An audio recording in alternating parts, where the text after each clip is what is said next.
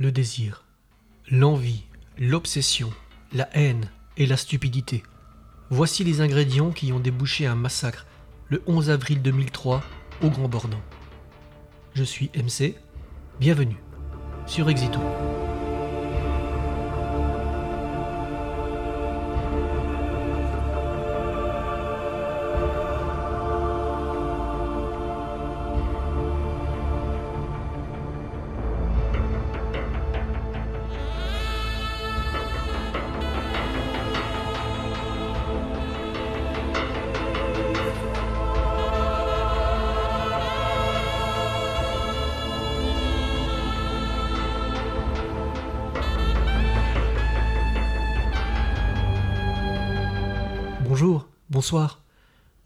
Parler de l'affaire du Grand Bornand, ou l'affaire Flactif. Une famille, le père, la mère et leurs trois enfants, assassinés pour un motif minable. Voici leur histoire.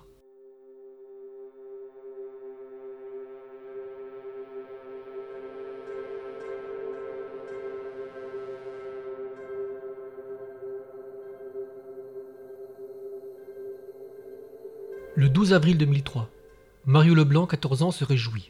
C'est les vacances.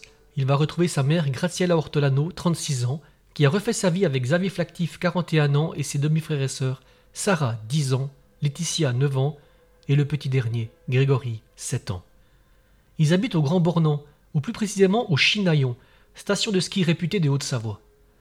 Même si Mario est issu du premier mariage de Graciela, Mario vit avec son père, dans le nord de la France, Xavier l'aime comme son propre fils, et cet amour est réciproque.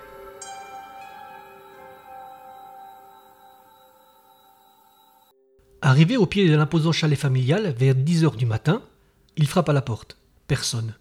Il fait le tour du chalet, les portes et les fenêtres sont closes. Du reste, le 4x4 de Xavier n'est pas là. Après plusieurs heures d'attente, Mario demande au taxi de l'amener au restaurant Le Solaré, un lieu prisé de sa famille. Et là aussi personne n'a vu la famille Flactif. Finalement, il laisse partir le taxi. Mario trouve refuge chez des amis de la famille et eux-mêmes sont interloqués. Le soir venu, aux alentours de 22 heures, ils se décident à retourner au chalet. Ils en font le tour et trouvent une porte-fenêtre qui habituellement est fermée. Ils pénètrent à l'intérieur et là, la première chose qui les frappe, c'est l'ordre qui y règne. Les coussins sur le grand canapé jaune sont parfaitement alignés. La grande table en verre qui sert aussi de bureau couple actif est dépourvue des montagnes de paperasse habituelles. Mario monte à l'étage et il constate que les couettes de lit dans la chambre de ses sœurs ont disparu. Mario téléphone à sa grand-mère, Vincenza, la maman de Graziella, pour lui faire part de son inquiétude. Et effectivement, Vincenza trouve cela bizarre. Jamais Graziella n'aurait oublié la venue de son fils. Elle lui conseille de prévenir les gendarmes.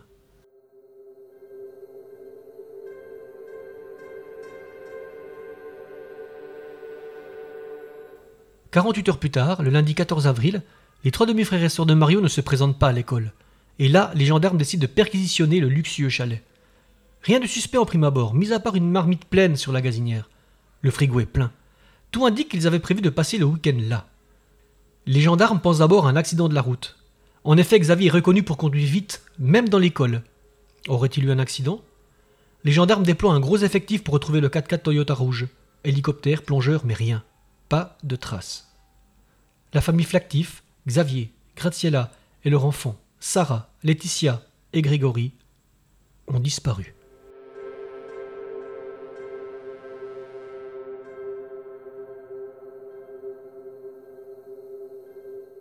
Le procureur de la République d'Annecy, Denis Robert Charot, ordonne une seconde perquisition dans le chalet.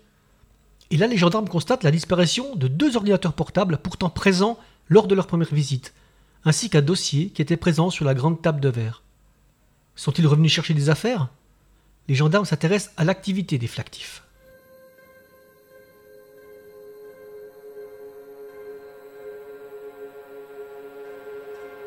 Les flactifs sont des promoteurs immobiliers, avec déjà quelques casseroles.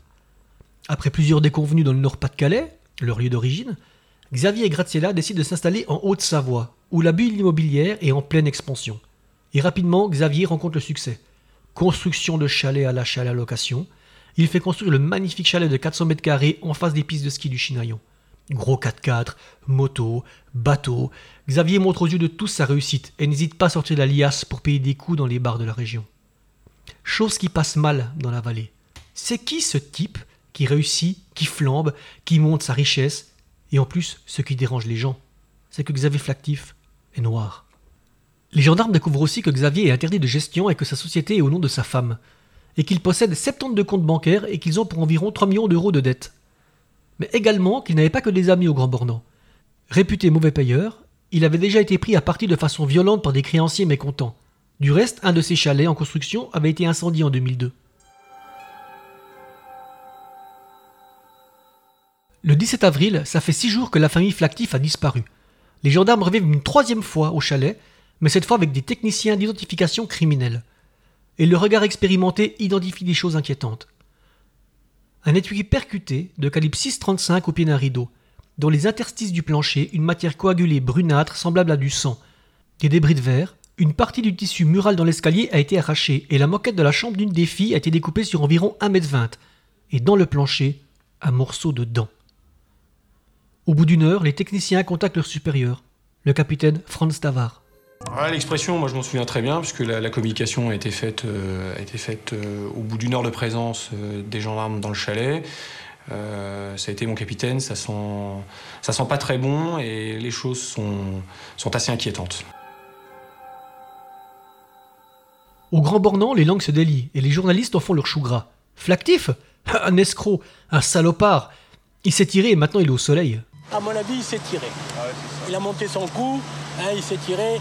Ils ont retrouvé une douille, ils ont retrouvé des éclats euh, de dents, tout ça. Bon, mais ça, c'est un coup monté de toute façon. Hein. Un vrai renard. Savoir toujours parler aux gens, détourner.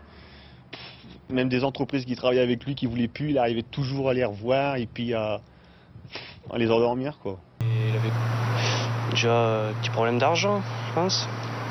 Et puis euh, un peu assez, assez, assez fêtard. Un peu, euh, pas très, je veux dire, par rapport aux affaires qu'il avait, euh, un peu, euh, il se laissait un peu aller, on va.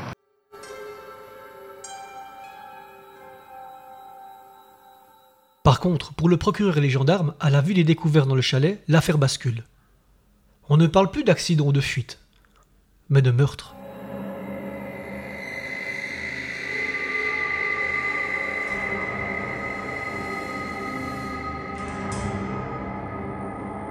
Une quatrième perquisition est effectuée, et cette fois ce sont les experts de l'IRCGN, l'Institut de recherche criminelle de la Gendarmerie nationale de Rony-sous-Bois, qui investissent le chalet. Arrivés sur place, ils passent le chalet en entier au Blue Star, un produit réactif qui fait apparaître à la lumière noire des taches bleues fluorescentes là où il y a du sang. Plongé dans l'obscurité, le réactif révèle la vérité. Du sang, il y en a partout, sur le sol, sur les meubles, sur les murs, et la forme des taches montre que le sang a été nettoyé. Un véritable massacre a eu lieu. Les experts identifient cinq zones suspectes, une par membre de la famille Flactif. Malgré l'étude de 605 retrouvées et vu la quantité de sang et la forme des taches, les experts en morpho-analyse, ce sont les spécialistes des projections de taches de sang, affirment que la famille n'a pas été tuée à coups de pistolet ou de carabine, mais à l'aide d'une arme contendante, style batte de baseball.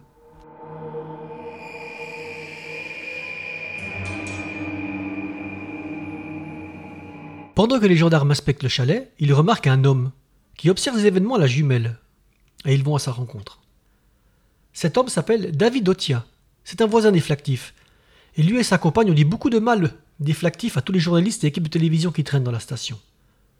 Une discussion s'engage entre les gendarmes et ce David Otia. Ils apprennent que c'est un ancien locataire des Flactifs. Et cerise sur le gâteau, Otia serait le dernier à les avoir vus il explique aux gendarmes que le vendredi 11 avril, aux alentours de 18h30, Xavier Flactif lui aurait demandé un service de donner les clés d'un chalet en location à un couple de vacanciers, et il dit qu'il vient de s'installer dans le dit chalet. Il était avec sa femme, avec son 4x4 Toyota Land Cruiser. Il m'avait demandé de déposer les clés de son chalet pour les vacanciers, quoi, puisqu'il ne retrouvait pas les doubles. Donc voilà. C'est la dernière fois que je l'ai vu. Quoi. Et comment était-il à ce moment-là? Bah, toujours énervé, euh, pressé. Euh, j'ai trouvé comme d'habitude, quoi. Pressé.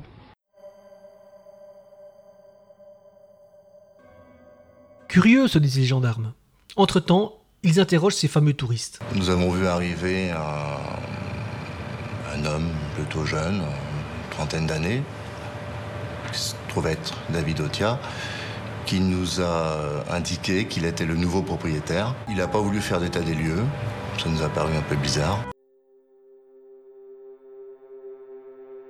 Le nouveau propriétaire Et vient s'installer à côté Sans le savoir, David Otia est entré par la grande porte dans la liste des suspects.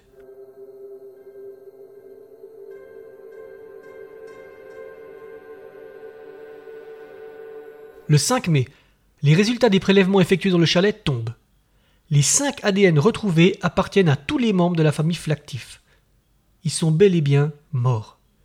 Mais il y a un sixième ADN, celui d'un homme, certainement le tueur, et qui est présent à 22 endroits dans le chalet. Et c'est une bonne nouvelle pour les gendarmes. Il n'y aura qu'à faire passer un test ADN à chacun des suspects. Malheureusement, l'information fuite dans la presse, ce qui rend fou de rage le juge d'instruction. J'étais très contrarié euh, parce que je ne souhaitais vraiment pas que cela se sache, euh, car euh, il est évident que la personne qui avait laissé cet ADN, si elle l'apprenait par la presse, aurait tendance à vouloir disparaître.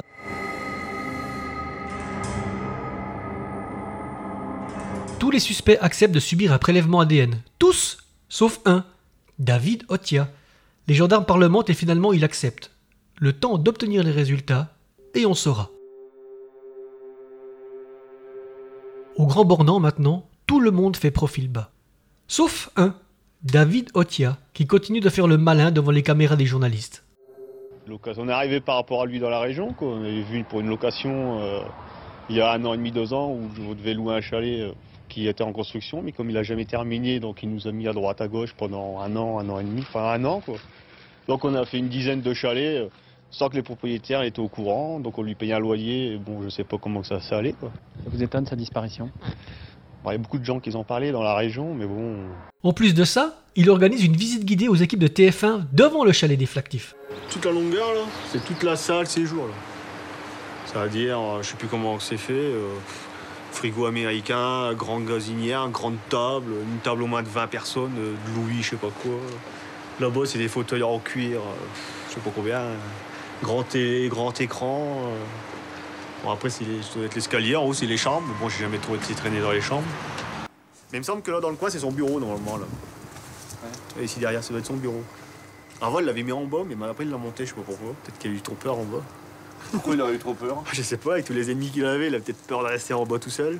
Parce que ma femme m'avait dit, quand elle était au début qu'elle travaillait, il disait que son bureau était en bas et il se permet même de donner son avis sur ce qui aurait pu arriver. Bon, moi, c'est soit que c'est lui qui est parti, ou alors c'est vraiment des gens qui l'ont. Et puis que. Je sais pas ce qui s'est passé, quoi. Ça, ça s'est pas mal passé, quoi. Bon, s'ils ont retrouvé du sang ou quoi, est-ce que c'est volontaire ou c'est pas volontaire, ça? Ça, on peut pas le savoir. Donc, euh, beaucoup de gens aussi pensent que ça peut être une mise en scène aussi. Mise en scène ou pas, ça. Ou alors c'est possible aussi quelqu'un qui a fait le carnage aussi là-dedans, on ne sait pas.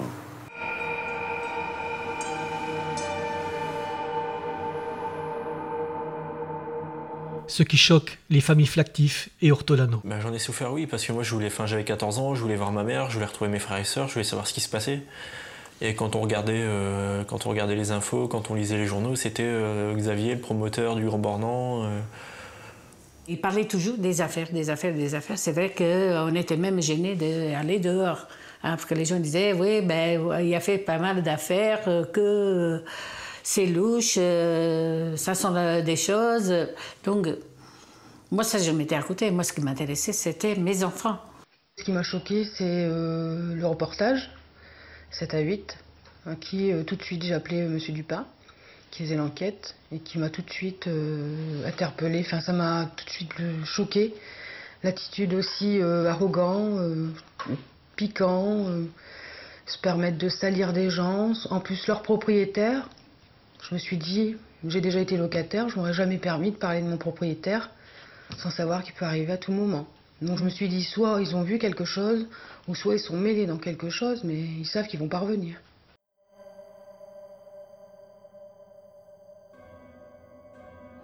Les résultats des prélèvements ADN des suspects arrivent le 15 juillet. Et là, bingo L'ADN masculin retrouvé en 22 endroits et mélangé à celui des membres de la famille Flactif est identifié.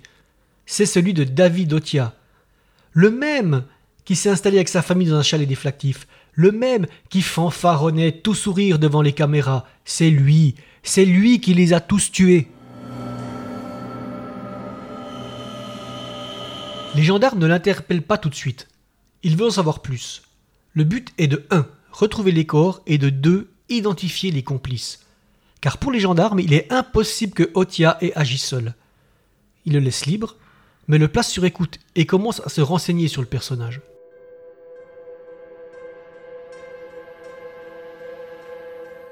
David Otia est né dans le nord de la France. Il a 31 ans au moment des faits. Une enfance sans histoire, passionné de sport, de pêche et de nature, il obtient un CAP de mécanicien et effectue son service militaire comme casque bleu en ex-Yougoslavie. En 1929, avec sa compagne Alexandra Lefebvre et leurs deux enfants, il quitte le Nord-Pas-de-Calais et s'installe dans l'Ain, puis en 2001 au Grand Bornand. C'est là que le couple rencontre Xavier Flactif pour lui louer un chalet. Les gendarmes découvrent que les Otia Lefebvre fréquentent régulièrement un couple, lui aussi venu du Nord, les Aremza, Stéphane et Isabelle Aremza. Et ils les placent immédiatement sur écoute. Lors des écoutes, les gendarmes constatent que le couple Otia Lefebvre se délie. Alexandra sort de plus en plus et a pris un amant. Un soir, une dispute éclate. Otia veut savoir où est Alexandra. Il explose de colère au téléphone. Et elle reste calme et le menace de tout raconter aux flics. Une autre fois, le 14 août, Alexandra dit à David qu'elle n'est pas bien depuis ce qui s'est passé au mois d'avril. Le 18 août, toujours Alexandra nourrit des inquiétudes sur leurs deux amis, Stéphane et Isabelle Aremza. Le gros con et la grosse pute, selon ses dires. Elle parle derrière notre dos, s'affole Alexandra. Otia veut lui régler son compte. Alexandra le calme. Écrase-toi, David, car notre vie, elle peut être foutue en l'air d'un seul coup. J'ai peur. Moi, mon rêve, il est démoli. Maintenant, je suis contrarié, soupire-t-elle. Et on a vite compris que cette famille Otia était une famille qui était venue du Nord pour travailler en Haute-Savoie.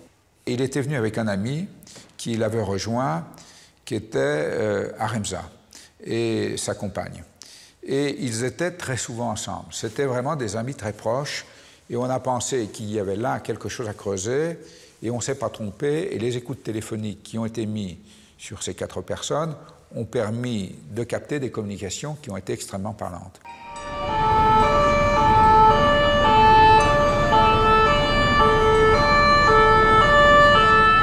Cette fois, les gendarmes ont assez de biscuits pour procéder à leur arrestation. Et le 16 septembre au matin, David Otia, Alexandra Lefebvre et le couple Aremza sont interpellés et placés en garde à vue. Les gendarmes perquisitionnent l'appartement des Aremza et le chalet des Otia. Chez les Aremza, ils n'y trouvent rien. Par contre, chez les Otia Lefebvre, c'est le jackpot. 156 DVD, deux téléphones portables, des skis pour enfants, des peluches, du parfum de femme, le tout appartenant à la famille Flactif. À vomir. La garde à vue commence.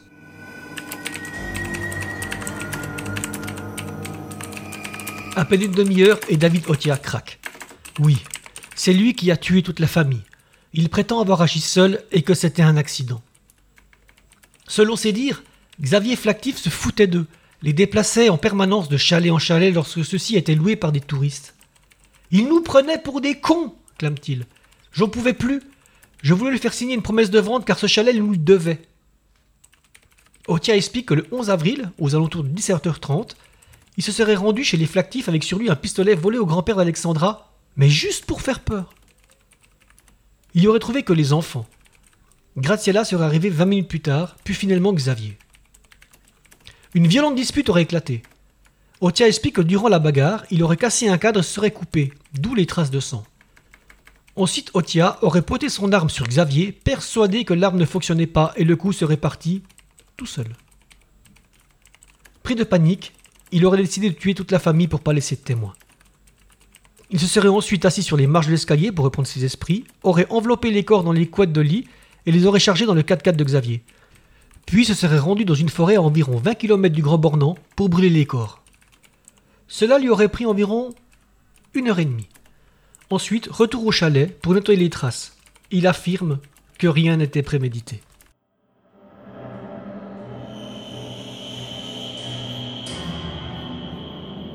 Les gendarmes demandent de les conduire à l'endroit où il a procédé à la crémation. Il accepte. Otia les conduit dans la forêt du Roi du Mont, un endroit isolé, une petite zone juste dans un virage. Cinq mois après les faits, il ne reste quasi rien. Des traces de feu sur le sol, quelques fragments d'os, une partie de la monture de lunettes de la petite Sarah, rien. Il ne reste rien de la famille Flactif, qui, selon les dires, cela coulait douce au soleil.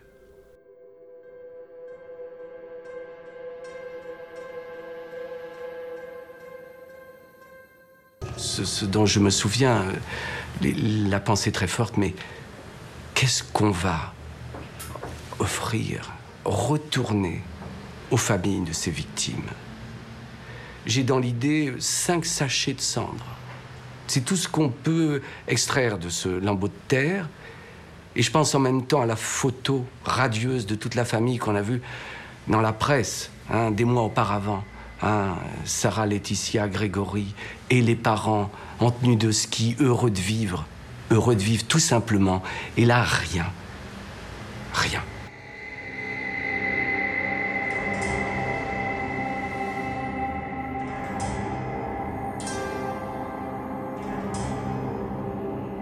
Pendant ce temps, Alexandra Lefebvre, Stéphane et Isabella Remza passent aussi aux aveux. Et ils accablent David Otia. Les trois expliquent aux gendarmes que David préparait cela depuis longtemps. L'idée lui serait venue en regardant un reportage sur un tueur en série, Alfredo Stranieri, une autre pourriture qui répondait à des petites annonces commerciales. Il assassinait les propriétaires, les enterrait au fond du jardin et s'appropriait leurs biens avec de faux actes de propriété. Voilà le mobile. Faire disparaître les flactifs, établir un faux acte de propriété et s'installer dans le chalet Le Cortinaire. Tout ça pour un logement un logement. Les gendarmes apprennent également que David et Stéphane ont commis plusieurs cambriolages dans la région pour améliorer leur confort. Ce sont aussi eux qui ont mis le feu au chalet en construction de Xavier en 2002. Stéphane Aremza explique aux gendarmes que deux jours avant le drame, donc le 9 avril, David et lui se seraient rendus chez les flactifs dans le but de les tuer. Aremza enchaîne. Selon le plan de Otia, lui devait étrangler les enfants à l'aide de cordelettes et David, lui, les parents. Mais arrivé au chalet, Stéphane se serait dégonflé. Pour lui, il était impossible de faire ça. Toujours selon ses dires, David se serait énervé et l'aurait fait sortir de la voiture en l'insultant. Et qu'il avait besoin de personne pour le faire. Aremza en pleurs dira qu'il ne pensait pas que David le ferait. Et regrette de n'avoir rien dit, mais prétend avoir eu peur des réactions violentes de David et d'être sous son emprise. Il avoue également avoir participé au pillage du chalet le 12 avril. Alexandra Lefebvre, la compagne de Otia, dit aux enquêteurs qu'elle avait peur de David, et qu'elle l'a aidé à déplacer le 4x4 déflactif en premier lieu au Petit Bornand, puis sur un parking proche de l'aéroport de Genève-Cointrin où il sera retrouvé. Pour faire croire à une fuite, précise-t-elle. Elle dit aussi que Otia lui aurait avoué avoir tué les enfants en premier. Et que c'était difficile, car il courait partout. Elle jure aux gendarmes qu'elle a essayé de dissuader David de faire ça, et Otia de lui répondre Quand je dis quelque chose, je le fais. Ah, la pauvre femme soumise et terrorisée, qui par contre n'avait pas peur de se parfumer avec le parfum de Graziella, ni d'utiliser des téléphones portables à des enfants flactifs. Isabella Remza apprend aux gendarmes que son mari et David siphonnaient de l'essence et du gazole depuis un certain temps en prévision de brûler les corps. Mais elle aussi ne pensait pas que David passerait à l'acte.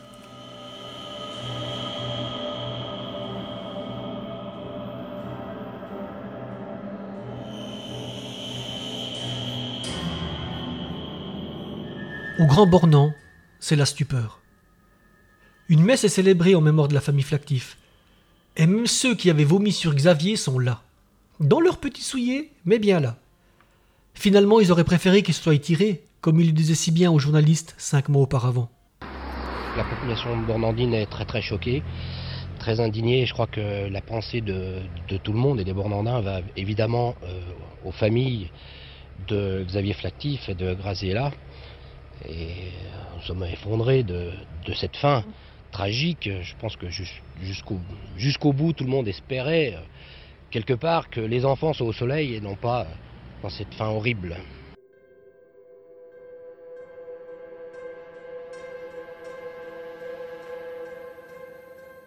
Otia réitère ses aveux au juge d'instruction, mais ni le juge ni les gendarmes ne croient cette version.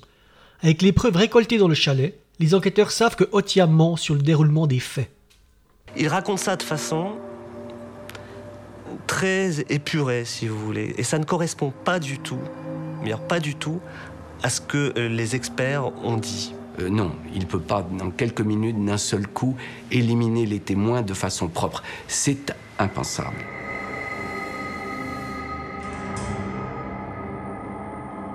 Le 10 octobre, Otia se rétracte. Il prétend maintenant que, rendu chez les flactifs, deux hommes en noir et cagoulés seraient arrivés. Ils auraient assommé Otia, lui auraient pris son arme dans sa poche et auraient tué toute la famille. À son réveil, les deux hommes auraient obligé Otia à les aider à nettoyer le chalet et à brûler les corps. C'est pour ça qu'il connaît le lieu de la crémation. Mais lui, il n'a rien fait. Les gendarmes et le juge d'instruction ne croient en rien à cette nouvelle version. Mais surtout, il est confondu par les témoignages de ses complices qui permettent de retenir la préméditation. Il y a un, un individu qui assomme Otia et qui prend dans sa poche, dans la poche d'Otia, le revolver que Otia détenait. Qui peut croire une ânerie pareille Il y a vraiment euh, une histoire, une espèce de scénario auquel on ne peut pas croire. Et personne n'y croit, pas même lui-même. Ah, les fameux hommes en noir. L'alibi des lâches.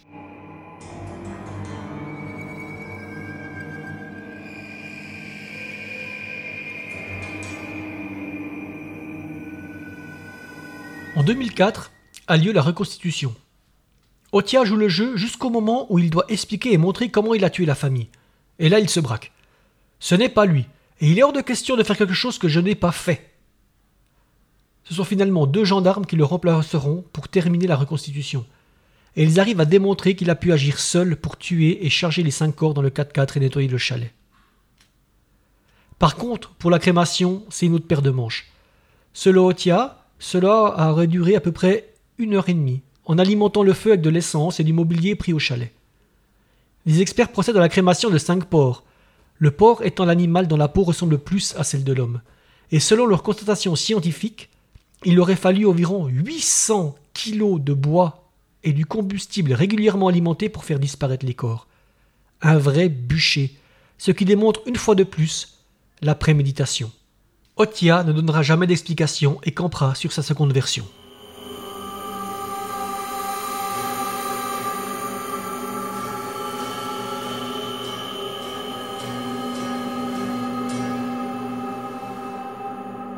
L'instruction étant terminée, le procès s'ouvre devant la cour d'assises de Haute-Savoie le 12 juin 2006.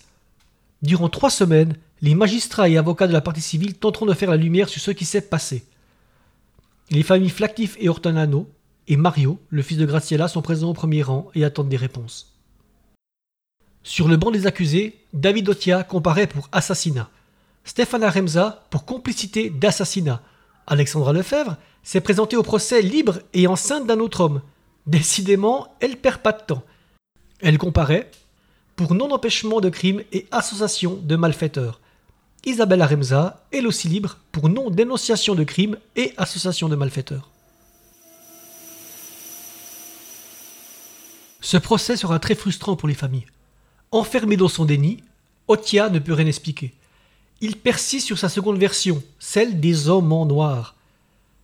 Pour ses avocats, c'est très compliqué car Otia demande de plaider l'acquittement. Mais ses avocats voient bien que ça ne tient pas debout. Ils plaident qu'au minimum, il n'y avait pas préméditation qu'il n'est pas venu au chalet avec l'intention de tuer. Sans aveu, le déroulement des faits sera expliqué par les enquêteurs.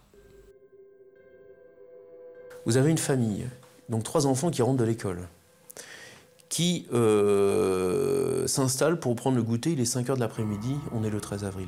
Ces trois enfants sont attablés. Sarah, la plus grande, s'occupe de son petit frère Grégory, et vous avez Laetitia qui est dans le salon juste à côté. Et vous avez David Otia qui vient frapper à la porte, ils le connaissent, ils le font rentrer. Et vous avez à un moment donné, je ne sais pas pour quelle raison, vous avez David Otia qui il a dû prendre un morceau de bois, quelque chose comme ça, qui se trouvait dans la cheminée ou qui devait servir à alimenter le feu, et il a commencé par frapper les enfants. Je dis bien frapper les enfants à mort. Il doit commencer par Grégory. Il court après Sarah, puisqu'on a des impacts dans tout le chalet, démontrant que la pauvre petite, elle court. Et vous avez Laetitia qui est juste à côté. Vu l'ampleur, vu l'horreur de ce qui se passe, elle s'enfuit. Drame pour elle, elle s'enfuit dans sa chambre. Et donc vous avez des cris, je suis convaincu, d'enfants qui sont battus à mort par, ce, par cet ogre et par ce, monstre, battus au point que tout le monde se tait. Et n'oubliez pas que vous avez Laetitia. Laetitia entend le bruit de la mort. Parce qu'après une telle horreur, après de tels cris, ça a dû résonner dans tout le chalet. La petite Laetitia, elle est tellement horrifiée qu'elle est cachée dans la chambre de sa sœur derrière son lit. Et je vais vous dire là où c'est l'horreur, c'est que vous avez un escalier. Et ça, ça a marqué tout le monde, tous les enquêteurs et moi. C'est quand on monte l'escalier, il y a 17 marches. Les 17 marches, elles grincent. Imaginez ce qu'elle a vécu, la petite Laetitia. Elle l'a entendu monter. Et qu'est-ce qu'il a fait? Il a pris le même morceau de bois ou un autre, il l'a battu à mort. Il l'a même pas tué avec une arme. C'est pas un acte de barbarie, ça? Au point qu'un qu'un expert vient nous dire on découvre les molaires du petit Grégory implantés dans le parquet. Parce qu'il a tapé tellement fort que vous avez les molaires qui sont sortis de la bouche et que lui, par inadvertance, il a dû marcher dessus.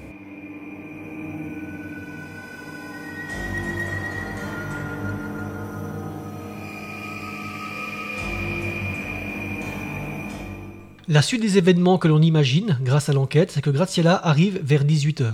Elle est abattue d'une balle dans la tête. Et finalement, Xavier Flactif.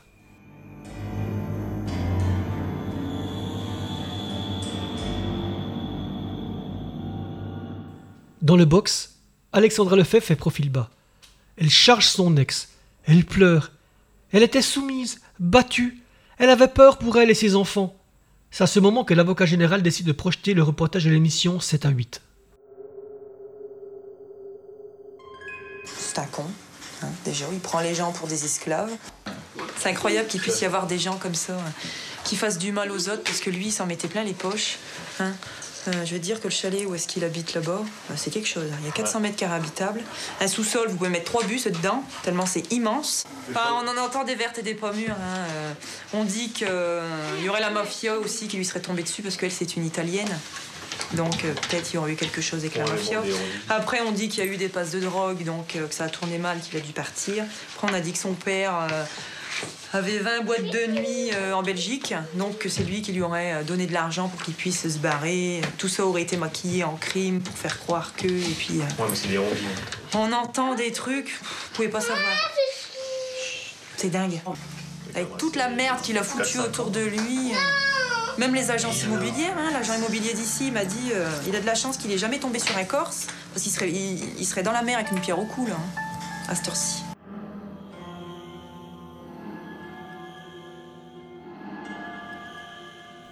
L'effet est dévastateur. On la voit, sûre d'elle, grossière, dominatrice. Du reste, Otia, lors de ce reportage, est silencieux, les bras croisés et écoute sa compagne l'air effacé. Elle crache son venin sur Xavier Flactif, tout en sachant que lui et sa famille ne sont plus que cendres. Tous les regards se braquent sur elle. Elle balbutie des pardons en pleurs, mais le choc des images discrédite totalement ses plates excuses et sa non-contribution. On voyait une femme maîtresse d'elle-même, sûre d'elle-même, arrogante, injurieuse. Et dans le box, une petite femme, c'est mon mari qui m'a contraint à faire ça. Euh, moi, j'avais peur de lui. Et puis de dire après, ben, euh, il s'est passé du temps, j'ai changé, j'ai réfléchi, euh, je regrette tout ça. Mais regretter quoi, puisqu'elle reconnaissait rien? Alexandra Lefebvre est, à mon avis, une femme qui est perverse et qui a joué un rôle important en montant et en soufflant sur le feu de la jalousie sur David Otia. Elle a soufflé sur les braises et elle a balayé les cendres. Soufflé sur les braises parce que finalement, elle a alimenté la haine de David Otiat vis-à-vis de la famille Flactif. Et puis elle l'a aidé après.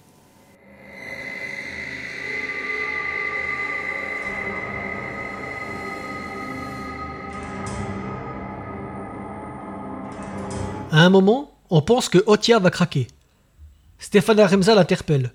Mais putain, David Dis-le Dis-le que c'est toi Mais rien.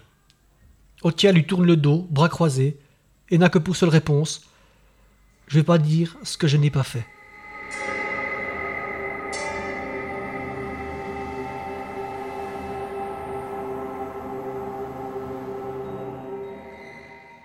Le 30 juin, après délibération, le verdict tombe.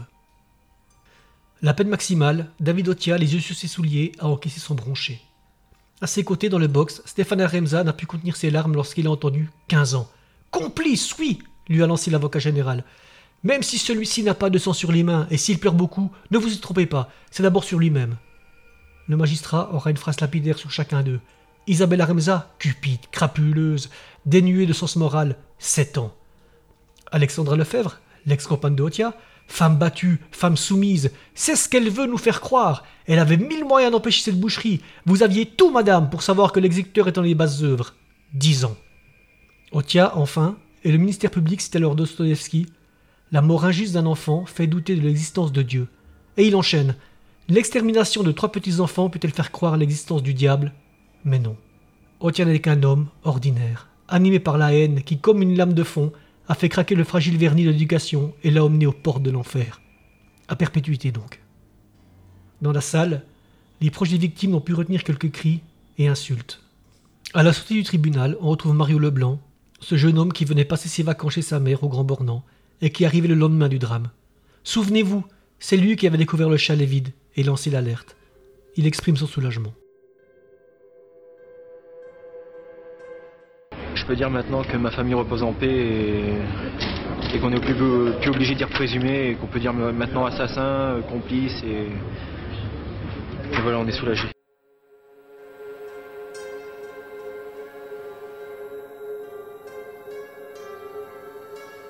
Otia fera appel, seul.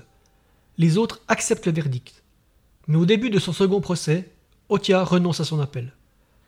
Et là, la famille Flactif demande Est-ce qu'au moins il pourrait nous dire, ici maintenant, qu'il les a tués? Dans le box, Otia répond par un sourire. Il n'a rien à ajouter. Ainsi se termine l'affaire Flactif.